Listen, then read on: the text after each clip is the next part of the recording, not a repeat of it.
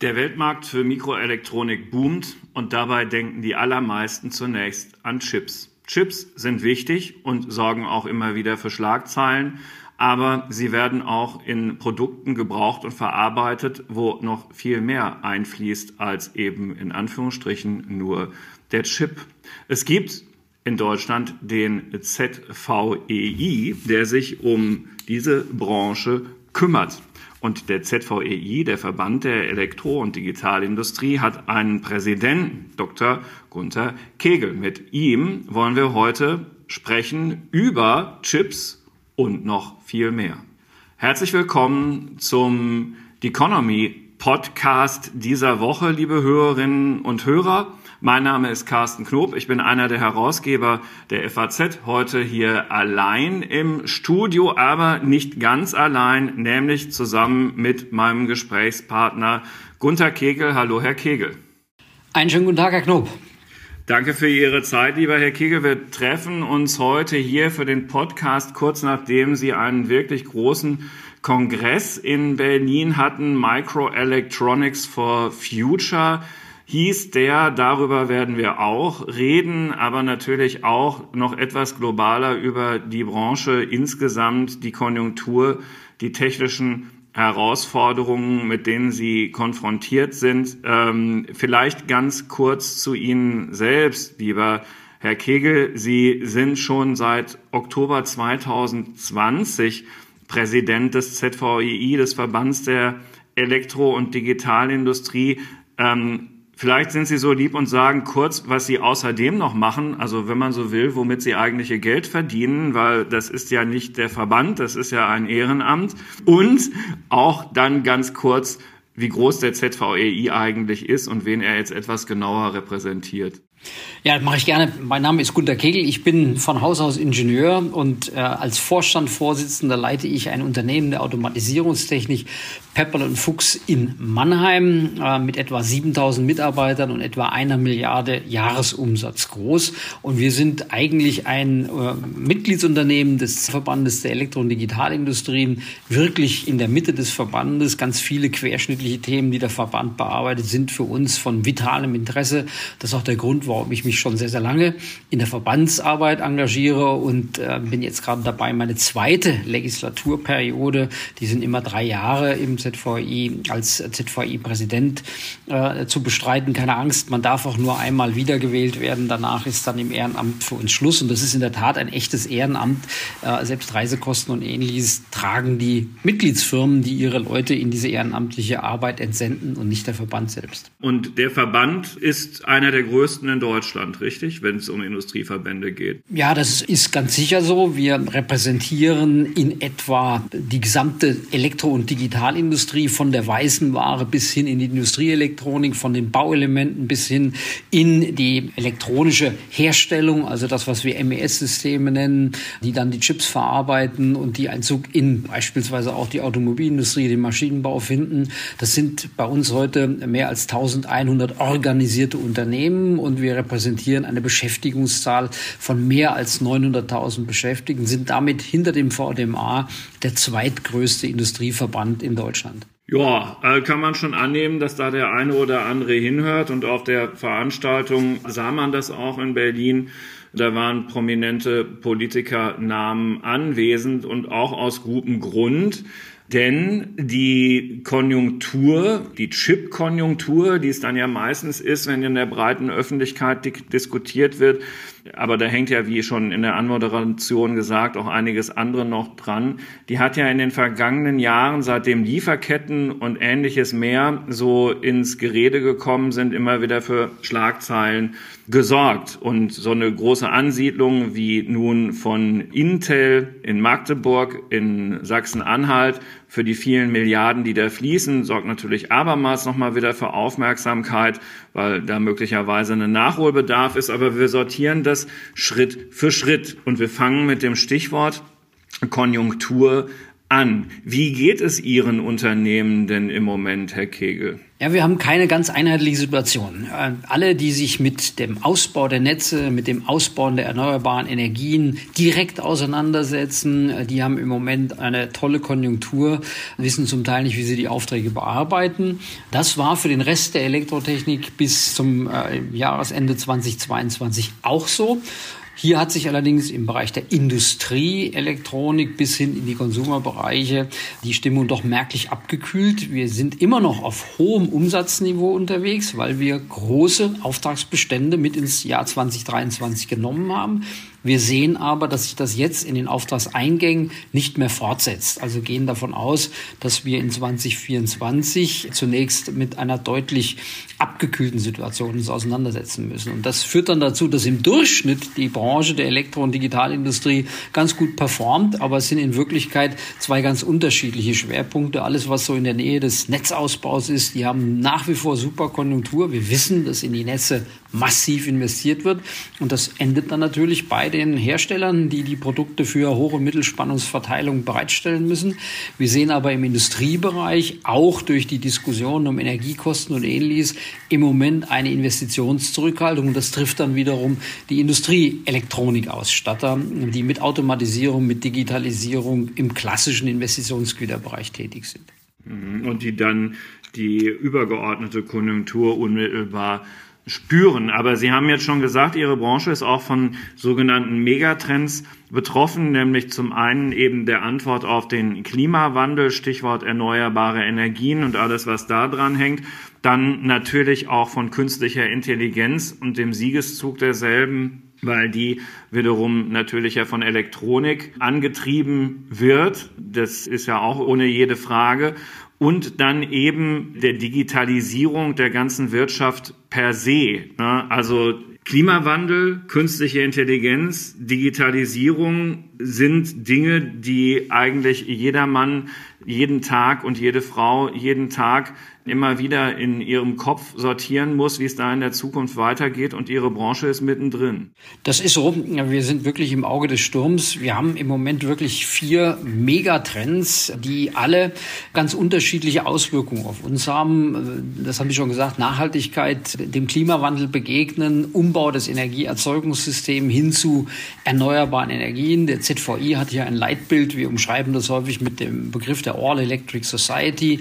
Das klingt so ein bisschen exkludierend, als würden wir andere Technologien außer dem Strom nicht mehr zulassen. Das stimmt natürlich nicht. Unser Zielbild inkludiert natürlich den grünen Wasserstoff, inkludiert auch E-Fuels, die wir allesamt brauchen für die Mobilität der Zukunft. Denken Sie nur an die Luftfahrt oder ähnliches, die wir sicherlich nicht mit Solarpanels in die Luft transportieren können. Aber im Wesen ist diese Gesellschaft dann doch eine Kreislaufwirtschaft, die ihre Energien im Wesentlichen aus erneuerbaren Energien, und das ist nun mal prädominant der Strom, bereitstellen wird. Das ist das eine. Das ist im Megatrend natürlich ein Rückenwind für die gesamte Elektro- und Digitaltechnik. Dann haben wir als zweiten Megatrend auch von Ihnen äh, genannt die Digitalisierung. Da gehört nicht trennbar verbunden das ganze Thema künstliche Intelligenz. Das hat im Moment wieder eine besondere Attraktivität oder Aufmerksamkeit bekommen, weil wir uns über diese Large Language Modeling Modelle plötzlich mit ChatGPT auseinandersetzen können, tolle Übersetzungstools bekommen.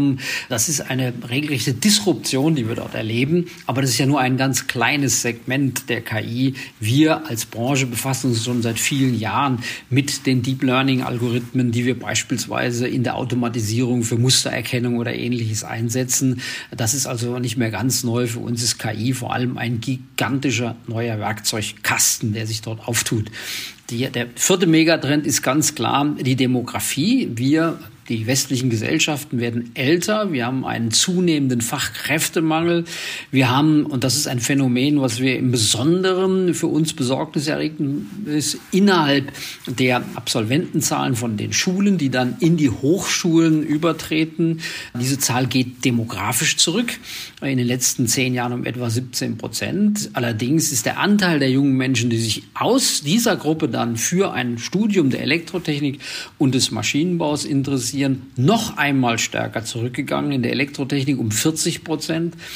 In Maschinenbau um 50 Prozent. Das heißt, die junge Generation ist offensichtlich immer weniger bereit, in diese Ingenieurstudienfäche zu gehen und dadurch werden uns perspektivisch dann die Menschen fehlen, die die Probleme lösen. Wir haben dann immer mehr Menschen, die uns auf Probleme aufmerksam machen, mit dem einen oder anderen auch durchaus diskussionswürdigen Methode, aber niemand mehr, der das Problem lösen will. Das macht uns doch zunehmend Sorge. Und die vierte Megatrend-Geschichte ist natürlich das Phänomen der Entkopplung, der Reduzierung von Risiken, die eben einfach durch die letzten 30 Jahre erfolgreicher Globalisierung entstanden sind und wir heute eine neue Tarierung brauchen, wo wir einfach sagen, unsere Beziehung zu den unterschiedlichsten Handelsräumen der Welt, natürlich ist da der weiße Elefant im Raum immer China, die können wir nicht einfach so fortführen, wie wir es in den letzten 30 Jahren gemacht haben.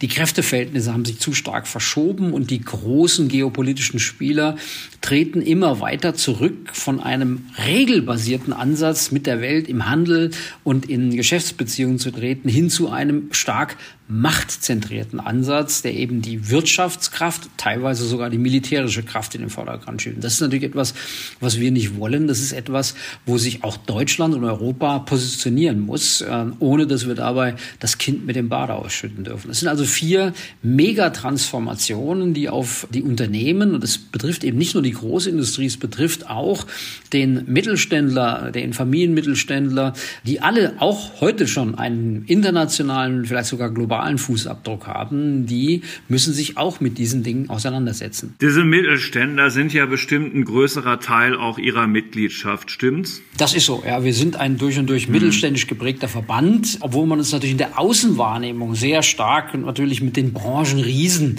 kann da das Haus Siemens oder das Haus ABB oder das Haus Schneider nennen, das sind Multimilliardenkonzerne, die jeder kennt und die sehr schnell eben das Bild der Elektrotechnik prägen. Die Realität ist aber eine andere. Die, die Majorität der Beschäftigten ist ganz klar in den mittelständischen Unternehmen zu Hause. Der mit weitem Abstand größte Teil der Auszubildenden hat einen Platz gefunden in mittelständischen Unternehmen, in Familienunternehmen, in ganz kleinen Unternehmen. Also wir haben da die ganze Bandbreite und es ist eben nicht nur die Großindustrie. Das, was Deutschland ziemlich resilient und recht stark macht. Ich könnte mir aber vorstellen, lieber Herr Kegel, dass gerade weil das so ist, das bestimmt gar nicht immer so leicht ist, unterschiedliche Standpunkte unter einen, ich sage jetzt mal, Verbandshut zu bringen. Wenn es Sie haben eigentlich zwei Stichworte da auch schon genannt und die würde ich gerne aufgreifen. Zum einen Energiekosten. Da gibt es ja Vorschläge in der Politik, Brückenstrompreis und so weiter, von denen jetzt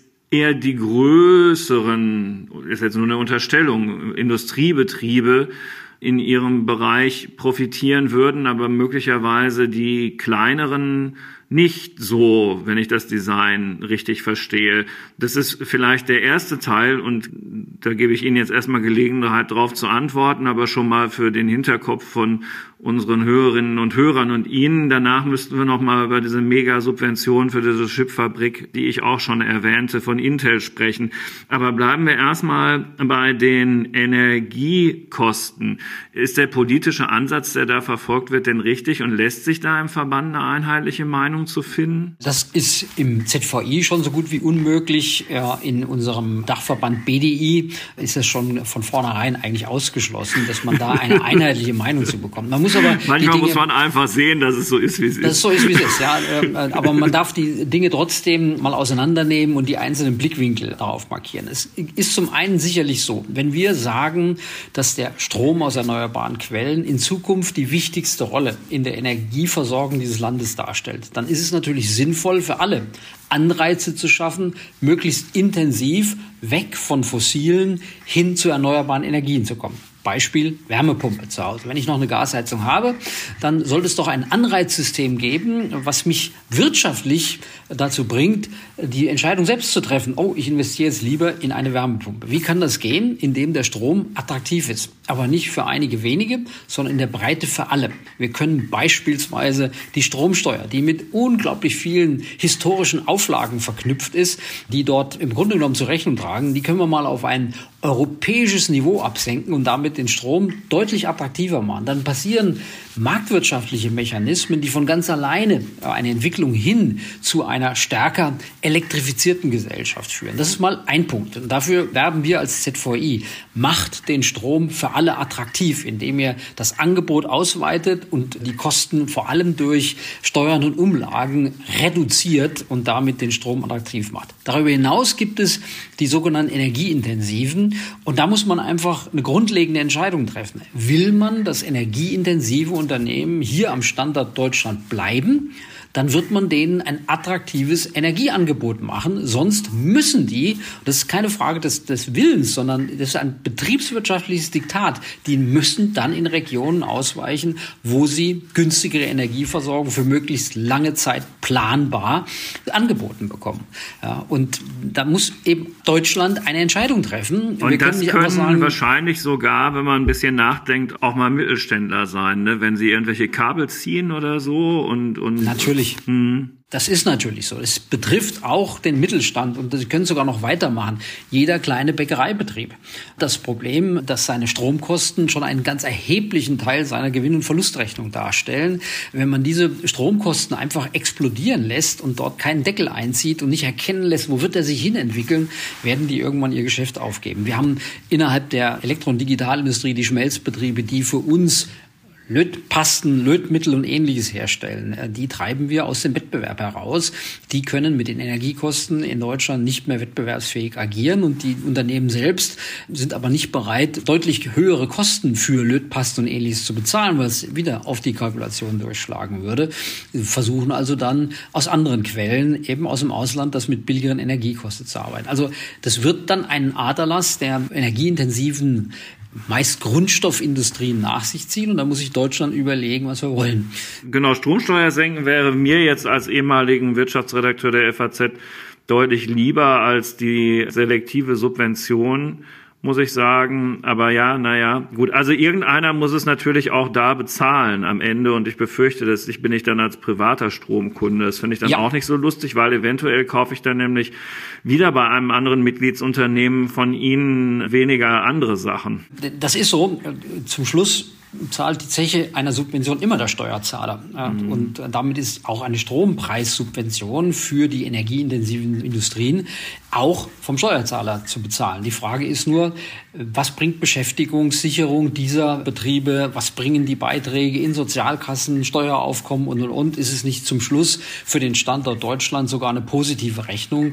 Man darf auch nicht ganz vergessen, dass unsere Industrie ja nicht an einem Bindfaden, wie man das häufig so sagt, eine Lieferkette darstellt, sondern wir haben eigentlich ein vernetztes System von Industriepartnern, die in allen Beziehungen immer gleichzeitig Lieferant und Kunde gegenseitig sind. Und diese starke Vernetzung, die die wird natürlich ein Stück weit in Frage gestellt, wenn man auf eine Grundstoffindustrie quasi freiwillig verzichtet, weil man hier kein attraktives Energieangebot machen kann. Und deswegen sagen wir als ZVI natürlich auch, wir sollten nicht leichtfertig einfach die Rede führen, man kann ja auf die Grundstoffindustrie verzichten. Das können wir nicht, wollen wir nicht. Und wir als Unternehmen Pepper und Fuchs, wir sitzen in der direkten Nachbarschaft der BASF. Uns würde es ohne eine BASF gar nicht geben, weil die ursprünglichen Ideen und Impulse aus aus den 60er Jahren ein solches Produktspektrum, wie wir es heute haben, zu entwickeln, die kamen von unserem großen Kunden BASF. Also dieses Zusammenwirken von modernen Automatisierungsindustrien und den etablierten Grundstoffindustrien, die ständig auch ihre Prozesse verbessern und innovieren müssen, das hat uns in der Vergangenheit immer extrem geholfen, auch international innovativ und wettbewerbsfähig zu bleiben. Insofern sollte man auf jeden Fall verhindern, dass eine Grundstoffindustrie abwandert. Und wenn es dazu notwendig ist, eben auch über Energiepreissubventionen zu sprechen, dann sollte das nicht per se tabu sein. Aber und es kommt das große Aber. Eine Subvention aufzusetzen, von dem man nicht weiß, wann sie denn dann zu Ende ist, weil man keine Vorstellung davon hat, wo wird denn, wenn mal der Energiesektor komplett umgebaut ist, dann der Energiekostenanteil in Deutschland liegen, dann wird es schwierig. Man kann also nicht auf fünf oder zehn Jahre subventionieren, wenn am Ende dieser zehn Jahre nicht klar ist, Die deutsche Energieversorgung wird dann die Wettbewerbsfähigkeit erreicht haben, die wir jetzt eine Zeit lang mit Subventionen brücken müssen, weil auch ein großes Grundstoffindustrieunternehmen wird nicht vor dem Hintergrund von fünf Jahren Stromsubventionen investieren. Die brauchen schon eine deutlich längere Perspektive. Und das heißt, wir müssen ein klares Bild davon zeichnen, wo wird unser Energiepreis, vor allem unser Strompreis in zehn Jahren sein, wenn ein Umbau unseres Energiesystems deutlich weiter vorangestritten ist. Und das, dieses Bild muss Industrie mit Politik gemeinsam entwickeln. Und da sind wir noch nicht so weit, dass wir alle offenen Fragen befriedigend beantwortet hätten. Ich wollte gerade sagen, das ist die, diese Subvention ist im Zweifel, die ist ja schon umstritten genug, aber die ist im Zweifel sehr viel schneller und einfacher beschlossen als dieser Plan, gefasst und vor allem umgesetzt, von dem Sie sprechen, mit Blick auf unsere Energieversorgung. Jetzt soll das hier natürlich auch kein Podcast sein, der sich nur darum dreht. Wir können das an der Stelle nur anreißen. Das, das Thema, die Atomkraftwerke werden nicht wieder ans Netz gehen, da können wir uns sicher sein. Die Erneuerbaren in ihrem Ausbau werden möglicherweise nicht so schnell aufwachsen, dass sie so viel grünen Wasserstoff erzeugen können, wie unsere Industrie bräuchte. Nur ein Gedanke, man könnte ja mal diese LNG-Lieferverträge etwas langfristiger abschließen. Möglicherweise würde der Preis, den das Land dafür zahlt, dann ja auch schon deutlich sinken. Ein ganz billiger Trick, den ich hier ganz persönlich einfach mal unserem Wirtschaftsminister anempfehlen würde. Wenn dazu von Ihnen kein Widerspruch kommt, Nein, da kommt nur die, der Hinweis, äh, dass wir ja über Jahrzehnte Genehmigung hatten, LNG-Terminals zu bauen, haben sie nicht getan. Und jetzt ähm, genau, aber jetzt können wir auch noch die Lieferverträge langfristiger abschließen. Ja. Das würde nämlich, wie ein jeder Verbraucher weiß, an der Preisschraube auch schon einiges bringen. Ja. Ich glaube, dass man da im Wirtschaftsministerium auch nicht nur intensiv drüber nachdenkt. Auch die Ausbaugeschwindigkeit der Erneuerbaren, die ist noch nicht da, wo sie sein muss. Aber sie hat natürlich im Vergleich zu den Jahren 2020 und 2021 schon deutlich zugenommen. Und wir sehen vor allem, dass die Genehmigungsverfahren in diesem spezifischen Sektor schon deutlich entrümpelt worden sind. Das merken Sie auch, wenn Sie privat eine Photovoltaikanlage aufs Dach bauen. Dann haben Sie bis zu 30 Kilowatt Peak praktisch keine regulativen Vorschriften mehr, die Sie erfüllen müssen. Es geht alles relativ einfach ja, bis dann im Endeffekt die Anlage registriert ist und sie dann auch vom Messstellenbetreiber und vom Energieversorger entsprechende Verträge haben. Das dauert dann schon noch ein bisschen, aber das ist eben einfach eine Frage auch der Überlastung der Energieversorger an der Stelle. Aber dass man mit dem Bau seiner Solaranlage warten muss, weil bestimmte Dinge unklar sind, das ist so nicht mehr. Da hat sich schon relativ viel getan an Entrümpelung und wir hoffen einfach, dass das Beispiel der Entbürokratisierung dieses Energiesektors, vor allem auf dem Gebiet der Erneuerbaren, jetzt Schule macht und wir auch andere Bereiche mal dramatisch entbürokratisieren können, wo wir als Wirtschaft mittlerweile doch eine ganze Menge an Auflagen bekommen, die uns einfach auch im internationalen Vergleich nicht mehr wirklich wettbewerbsfähig machen.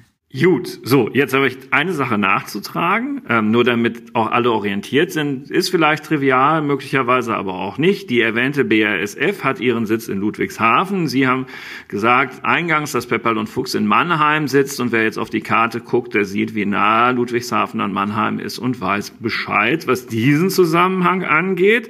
Ähm, äh, für einen Mannheimer liegt das sowas von auf der Hand, dass man das äh, schon gar nicht mehr sagen muss. Aber ich dachte, ich sage es trotzdem an dieser Stelle einfach mal dazu. Außerdem fiel das Wort Milliarden auch schon in verschiedenen Zusammenhängen, womit wir beim Thema Intel wären. Ja. Wie, wie, wie blicken Sie denn auf diese Gigasubvention, die da fließt? Also als Privatmann, Steuerzahler und Mensch, der eigentlich ordoliberale Kriterien versucht hochzuhalten, tut mir das natürlich in der Seele weh, dass wir so reiche Firmen äh, mit so viel Geld wirklich hier an den Standort locken müssen. Nur wir haben da zwei Bedingungen, wir haben dort zwei äh, Umstände einfach anzuerkennen. Vollkommen egal, wie wir politisch dazu stehen, ist es A so, dass Europa nur noch ungefähr neun Prozent der Halbleiter herstellt und auch nur noch neun Prozent verarbeitet. Das das heißt, unser Abnahmemarkt ist nicht wirklich attraktiv, um für die großen Firmen wie Intel oder TSMC oder wie sie alle heißen,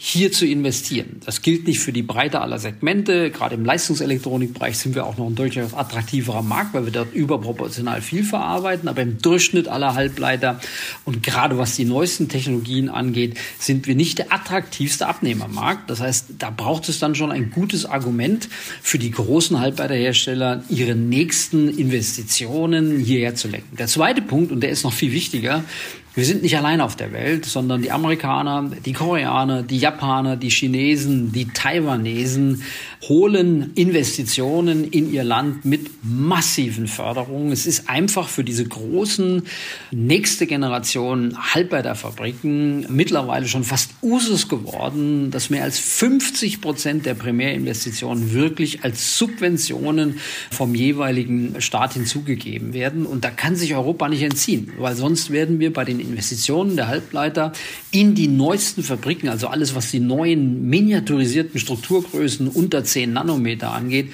werden wir nicht dabei sein. Und dann werden wir uns in zehn Jahren wieder fragen, warum haben wir den Trend denn schon wieder verschlafen? Warum sind wir denn wieder nicht dabei, als die großen entscheidenden Dinge gesetzt wurden? Deswegen bin ich ohne jede Frage, wenn man all diese Argumente zusammenfasst, der Meinung, ja, diese strategische Richtung einzuschlagen und mit solchen Subventionen die großen Hersteller wie eben Intel in Magdeburg oder TSMC oder andere hierher zu holen, das macht ganz großen Sinn.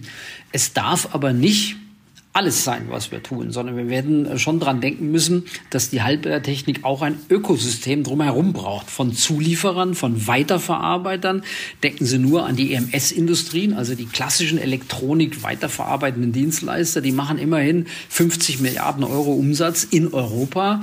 Diese Industrie muss man gleichermaßen stärken, damit eben auch das Absatzpotenzial dieser Halbleiter in Europa gestärkt wird. Weil auf Dauer werden wir nicht nur 8, 9 Prozent verbrauchen, aber 20 Prozent Prozent hierher stellen, also sozusagen Weltexporteur für diese Halbleitertechnik werden. Es muss schon auch den Bedarf hier in Europa geben und dazu muss man diese Industrien stärken. Genau, da sind wir dann wieder bei den Themen Entbürokratisierung, niedrigerer Strompreis, digitaler Binnenmarkt vollenden, sowas, das haben wir noch nicht besprochen, gehört aber dann sicherlich auch dazu, ne, und so. Alles gehört dazu. Wie gesagt, ja, nur wenn genau. man fördert, dann darf man eben nicht nur die Leuchttürme fördern, die halt besonders attraktiv sind, die sich auch politisch gut verwerten lassen. Aber richtig funktionieren kann ich es nur, wenn es das Ökosystem. Und das fängt an den Hochschulen an. Ich muss eben dann auch die äh, jungen Ingenieure ausbilden. Stichwort Nachwuchs. Äh, Nachwuchs. Es geht um die gesamten Dienstleister, um die gesamten Entwurfswerkzeuge, die man braucht für diese modernen Halbleiter, weil der plumpst ja nur raus, wenn er vorher auch richtig designt worden ist, auf den richtigen Werkzeugen. Werkzeugen, in richtigen Toolumgebungen.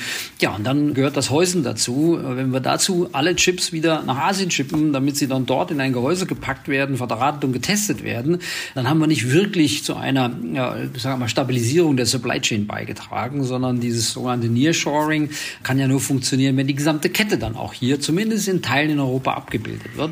Und da darf man nicht ganz vergessen, wir reden im Moment nur um die kleinsten, supermodernen Strukturgrößen kleiner 10 Nanometer die werden in dem Gros der Industrieprodukte heute noch gar nicht gebraucht, sondern wir brauchen im Moment ganz andere Strukturgrößen. Da kommen mehr als die Hälfte der Chips aus Taiwan und China. Auch da wollen wir eine gewisse Resilienz, wollen wir ein gewisses De-Risking, also unsere äh, Halbleiter eben auch aus anderen Weltregionen kaufen und nicht nur China. Keiner redet hier von, ich sag mal, einer völligen Autonomie oder gar Autarkie. Aber wir müssen eben wieder zurückkommen zu einem Level Playing Field. Wir dürfen nicht allzu viele Abhängigkeiten schaffen, denen keine anderen Hebelwirkungen gegenüberstehen sonst werden wir immer wieder in das Problem hineinkommen, dass unsere Lieferketten sich als wenig stabil erweisen. Das ist eine gute Stelle, um darauf zu verweisen, dass wir gleich noch über den Stand der Digitalisierung in Deutschland per se kurz sprechen, aber auch über die Nutzung und Teilung von Daten in der Produktion und auch noch mal ganz kurz über KI. Liebe Hörerinnen und Hörer, das ist hier ja der FAZ Economy Podcast. Sie merken schon, ich habe so lange Digitech gesagt, dass ich mich immer konzentrieren muss, Economy zu sagen. Also, jetzt ist es der Economy Podcast schon seit ein paar Wochen und Sie wissen, dass wir den Podcast nutzen, dass die beiden Redakteure, die bei uns Economy produzieren, nämlich Holger Schmidt und Johannes Winkelhage, kurz vorstellen, welche Themen in dem aktuellen Economy Briefing für Sie aufbereitet worden sind. Guten Tag abermals von der The Economy. Hier sind Johannes Winkelhage und Holger Schmidt. Holger ist etwas erkältet, insofern nicht wundern bitte, wenn er etwas krächzt.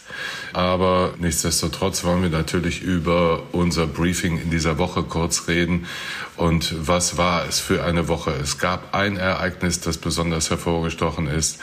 Die Ankündigungen von OpenAI CEO Sam Altman waren aus unserer Sicht ein Lehrstück der Plattformökonomie. Holger, was war das Besondere? Ja, das war für alle, die Plattformökonomie mögen, in der Tat sozusagen das Playbook runtergespielt, wie man erfolgreich eine KI-Plattform baut. Super smart. Er hat quasi allen ermöglicht, ja, viele Mini-GPTs zu bauen, also ihre eigenen Anwendungen der generativen KI auf der OpenAI-Plattform zu veröffentlichen und das mit einer quasi nicht vorhandenen Einstiegshürde, weil man diese GPTs mit seiner Stimme, ja, ich jetzt gerade nicht, aber alle anderen mit der Stimme programmieren kann. Und das ist schon sensationell einfach geworden und das wird den Markt der künstlichen Intelligenz nochmal deutlich verändern, weil wir jetzt ganz viele Menschen befähigt haben, ja quasi Apps für das äh, KI-Zeitalter zu programmieren. Ja, ich glaube, diese Keynote wird echt in die Annalen angehen, weil sie ganz vieles verändert hat. Weitere Themen in dieser Woche sind der Stellenmarkt für die KI-Fachleute. Da sind nur die Fachleute für die generative KI stärker gefragt. Dann haben wir auf die Zinspause, die den Tech-Aktien einen Schub verpasst hat, geschaut und natürlich auf die Zahlen von Apple. Ein Unternehmen auf der Suche nach einem neuen Wachstumstreiber. Holger, vielleicht in kurzen Sätzen zu diesen Themen und vielleicht besonders zu Apple. Ja, fangen wir an mit den KI-Fachleuten. In der Tat ist KI ja ein Thema, das schon lange da ist, aber die Unternehmen sparen bei allen anderen Dingen außer generativer KI. Da stellen sie Leute ein, da suchen sie händeringend. Alle anderen Themen werden runtergefahren. Wir haben uns die Tech-Aktien angeschaut, die eigentlich dem jetzt die Notenbanken mal so ein bisschen sowas wie eine Zinspause verkündet haben, sehr stark davon profitiert haben, weil natürlich die unprofitablen Unternehmen, Wachstumsunternehmen sehr unter den hohen Zinsen gelitten haben.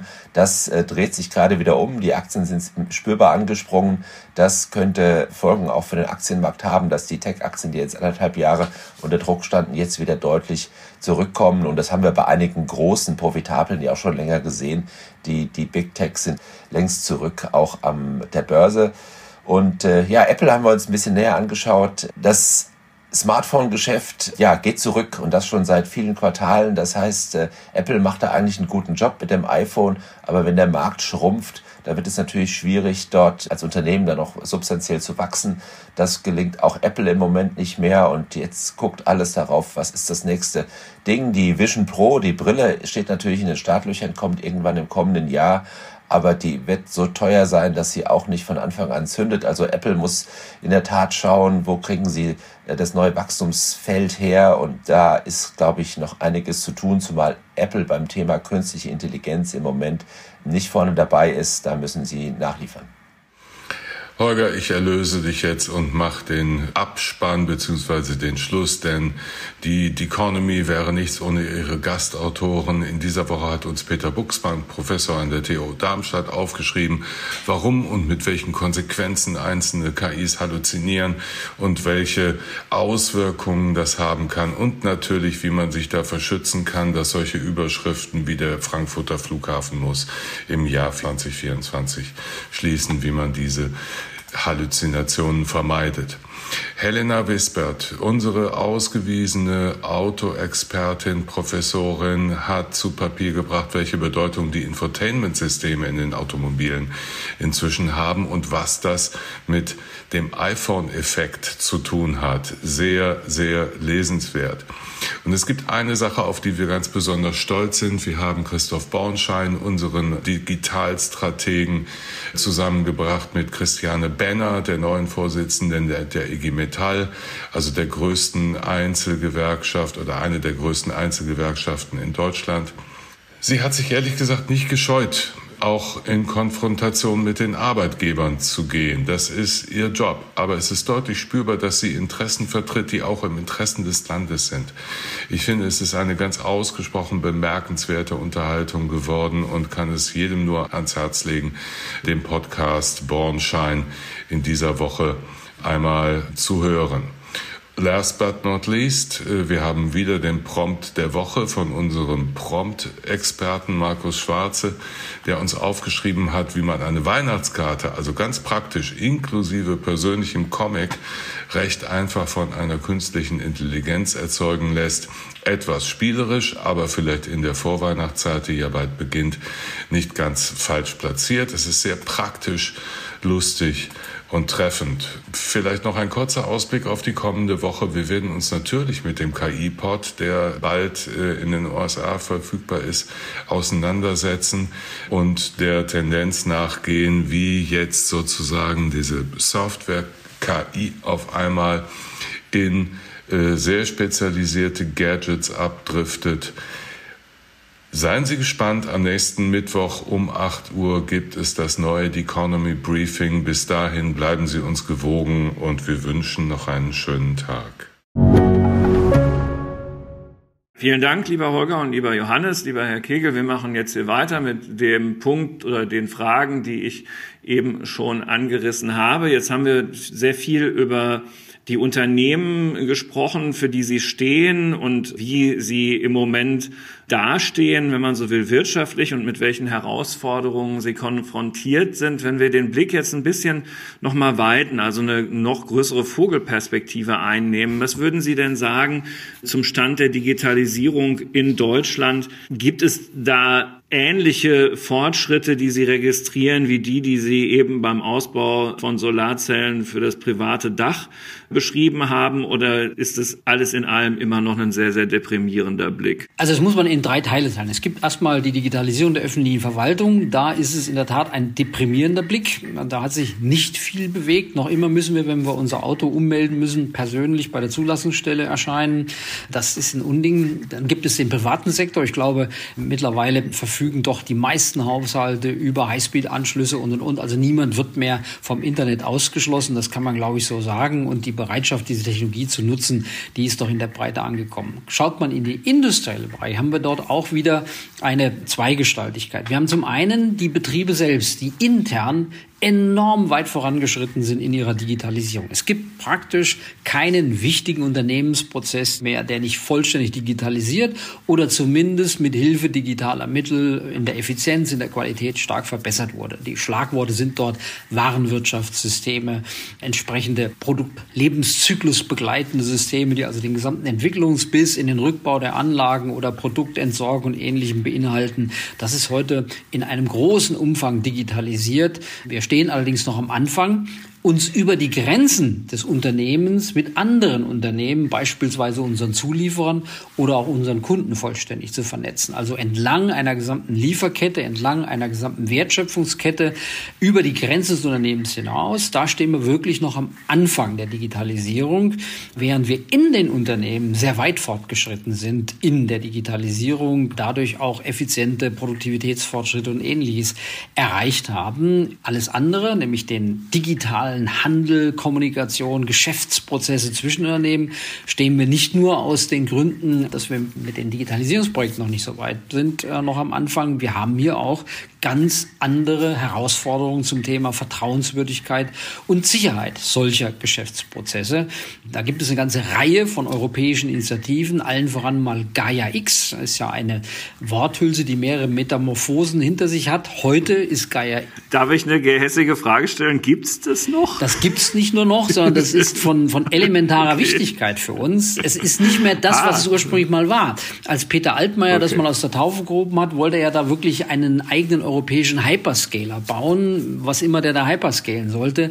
Das ist es heute nicht mehr, sondern GAIA-X ist heute eigentlich die Grundlage für den Aufbau digitaler Datenräume, um damit Geschäftsprozesse zu unterstützen. Also die legen fest, mit welchen Regeln man das machen soll, mit welchen Softwarekomponenten. Da gibt es Repositories, aus denen man Teile dieser Software beispielsweise nehmen kann, mit welchen Konnektoren Unternehmen sicher und vertrauenswürdig an solche Datenräume angeschlossen werden können. Wer also heute einen sicheren und vertrauenswürdigen Datenraum bauen will, der nutzt dazu am besten die Rules, Guidelines und Regeln, die in Gaia X erarbeitet werden. Das ist heute die Rolle von Gaia X und die ist ganz ganz, ganz wichtig für die Datenräume von morgen, wenn auch KX selber kein Datenraum als solcher ist, der bereits ein Geschäftsmodell inkludiert und, und, und.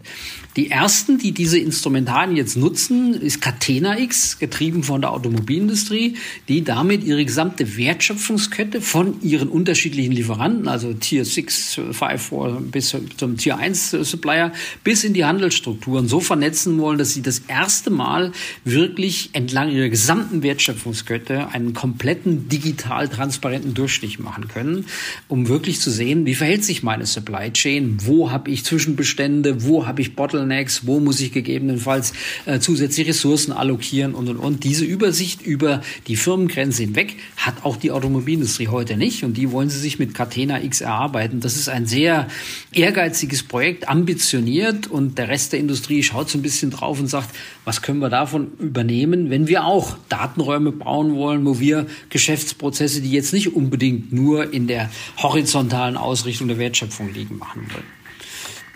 Also das ist interessant und deswegen gibt es von uns jetzt gegründet die nächste Initiative, das heißt Manufacturing X, weil wir beispielsweise sehen, es gibt den Lebenszyklus, der steht senkrecht auf der eigentlichen Wertschöpfung drauf. Den hat Catena X im Moment nicht wirklich im Fokus, da ist also noch etwas zu tun.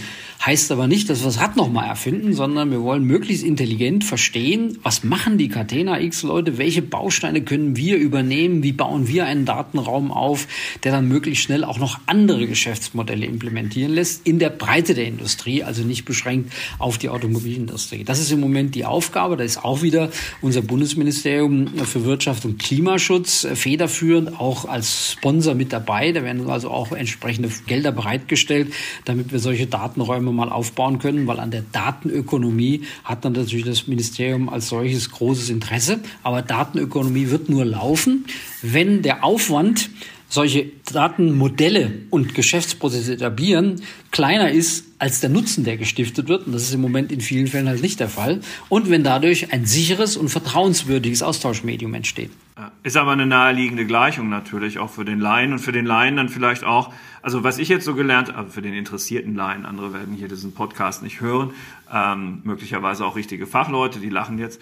Also überall, wo hinten so ein X dran hängt, Catena X, Manufacturing X, da kann man sozusagen die Gaia-X-Wurzeln drin vermuten. Es handelt sich um Datenräume und da sind sie gar nicht so pessimistisch wie bei dem Thema Verwaltung und Digitalisierung. Und das ist ja eigentlich eine gute Nachricht für Deutschland. Und jetzt kommen wir zu dem letzten Punkt, den wir hier in dem Economy Podcast heute noch ansprechen können, nämlich die auch schon mal kurz touchierte künstliche Intelligenz, die wir aber bis jetzt ja auch nur von der Hardware-Seite aus angesprochen haben. Nutzen Ihre Mitgliedsunternehmen künstliche Intelligenz denn auch schon selbst in der eigenen Unternehmung in einem wahrnehmbaren Maß? Oder wären Sie da glücklicher, wenn das etwas stärker umarmt werden würde, dieses Thema? Nein, ich glaube, gerade die Elektro- und Digitalindustrie ist da im Industriebereich einer der ersten wirklichen intensiven Nutzer dieser neuen Algorithmik, die eben aus dem Bereich der künstlichen Intelligenz entstammt. Wir haben im Moment so ein bisschen den Fokus auf die sogenannten Large Language Modeling Strukturen, wie sie eben von ChatGPT und so weiter genutzt werden. Das ist natürlich etwas, was wir auch nur im Office-Bereich verwenden. Aber selbstverständlich haben die meisten Unternehmen heute schon Übersetzungstools, die eben über die alten Dictionary Dictionary-Funktionen weit hinausgehen, wo wir eben solche Large Language Modeling Strukturen nutzen. Die Qualität dieser Übersetzungsdienste ist so gut, dass man, glaube ich, mit Fug und Recht annehmen kann, dass für 0815 Standardübersetzungen schon in sehr naher Zukunft eine Übersetzungsdienstleistung nicht mehr gebraucht wird, sondern das machen die Unternehmen dann mit diesen ähm, Sprachmodellen, die dem zugrunde liegen. Auch beispielsweise Erstellen von technischer Dokumentation, Handbücher oder ähnliches, die immer Vorwörter brauchen brauchen und die eine entsprechende Inhaltsverzeichnis sowas brauchen. Das kann man heute mit Algorithmen der künstlichen Intelligenz schon zu großen Teilen automatisiert erstellen und nimmt dadurch die Arbeitsbelastung aus der technischen Redaktion dramatisch heraus und reduziert das auf wirklich die Kontrolle auf die inhaltliche Vorgabe, aber nicht mehr auf das Doing einzelne Vorwörter beispielsweise formulieren. Das können solche Large Language Modeling Algorithmen wunderbar erledigen. Wir haben aber eine ganze andere Fülle von Algorithmen der KI, die beispielsweise beziehungsweise auch aus diesem Deep Learning herausstehen, die wir schon in unserer Sensorik beispielsweise einsetzen, wenn Sie sich die Bildverarbeitung vorstellen. Die setzen wir auch in der Automobilindustrie ein, wenn es darum geht, Karossen automatisiert zu montieren. Da möchte man natürlich, dass die Tür von Anfang an gerade eingebaut wird, spaltmaßgerecht. Besser wär's, besser wär's ja. Und das kontrollieren wir eben durch bis zu sechs Sensoren, die eben den Türrahmen, aber auch die Tür selber exakt vermessen und diese beiden, wenn man so will, mathematischen Beschreibungen ineinander führt. Das ist schon relativ äh, komplex, auch mathematisch. Und da ist es so, dass wir einzelne Muster erkennen müssen, um zum Beispiel entscheiden, ist das jetzt noch Teil der Tür oder schon Teil des Greifers oder was immer. Das haben wir früher mit klassischen Pattern Recognition, also Mustern erkennenden Algorithmen gemacht. Da setzen sich solche Deep Learning Verfahren immer weiter durch. Stellt sich heraus, dass die durch ihre Lernfähigkeit einfach robuster sind als die alten etablierten Algorithmen. Also unsere Ingenieure sehen künstliche Intelligenz vor allem als gigantischen Werkzeugkasten, in dem man sich wunderbar bedienen kann, um neue Tools, neue Werkzeuge für die Lösung neuer, aber zum Teil auch alter Probleme einzusetzen. Mhm. Wir haben das natürlich auch in den Unternehmensprozessen, beispielsweise das automatische Einlesen von Rechnungen, aber auch von Ausgangsbelegen. Da haben wir früher immer manuell den Inhalt dieser Rechnung nochmal in die Warenwirtschaftssysteme übergeben müssen, um abzugleichen und freizugeben geben, darf diese Rechnung bezahlt werden, ist die Ware dafür angekommen und und und. Das machen wir heute automatisiert. Dazu werden die, äh, wenn sie denn vorliegen, Papierrechnungen automatisch gescannt und einem entsprechenden äh, OCR-Algorithmus zugeführt, der also das Papier dann in entsprechend computerlesbare Textbausteine umsetzt und das sofort auch richtig in die Masken des Eingabesystems verarbeitet, sodass also keine manuelle Tätigkeit der mal notwendig ist. Das machen wir schon im großen Stil mit unseren Tochterunternehmen. Die schicken uns heute keine Bestellung mehr auf Papier oder mit Excel-Sheets oder sowas, sondern sondern da sind die Maschinen ineinander gekoppelt. Wie gesagt, innerhalb der Unternehmen ist ja schon ganz viel passiert, auch bei der Nutzung von KI, sowohl in unseren Produkten als auch in unseren Dienstleistungen und in unseren eigenen Prozessen. Glaube ich, machen wir schon viel mehr, als die Menschen von außen das so für möglich halten, weil es eben KI schon seit vielen Jahrzehnten gibt und jedes Jahr durch erhöhte Rechenleistung, verbesserte Algorithmen, mehr Algorithmen plötzlich verfügbar werden, die man wirklich real einsetzen kann und nicht nur im äh, akademischen oder Hochschulumfeld sinnvolle Arbeit leisten. Sagt hoffnungsvoll Dr. Gunther Kegel, Präsident des ZVEI, des Verbands der Elektro- und Digitalindustrie und in seinem Hauptjob Vorstandsvorsitzender der Pepperl und Fuchs SE in Mannheim, einem Hersteller von Elektronik für die Fabrik- und Prozessautomation, weshalb er gerade im letzten Punkt ohnehin ganz genau wusste, wovon er gerade sprach, bei allem anderen aber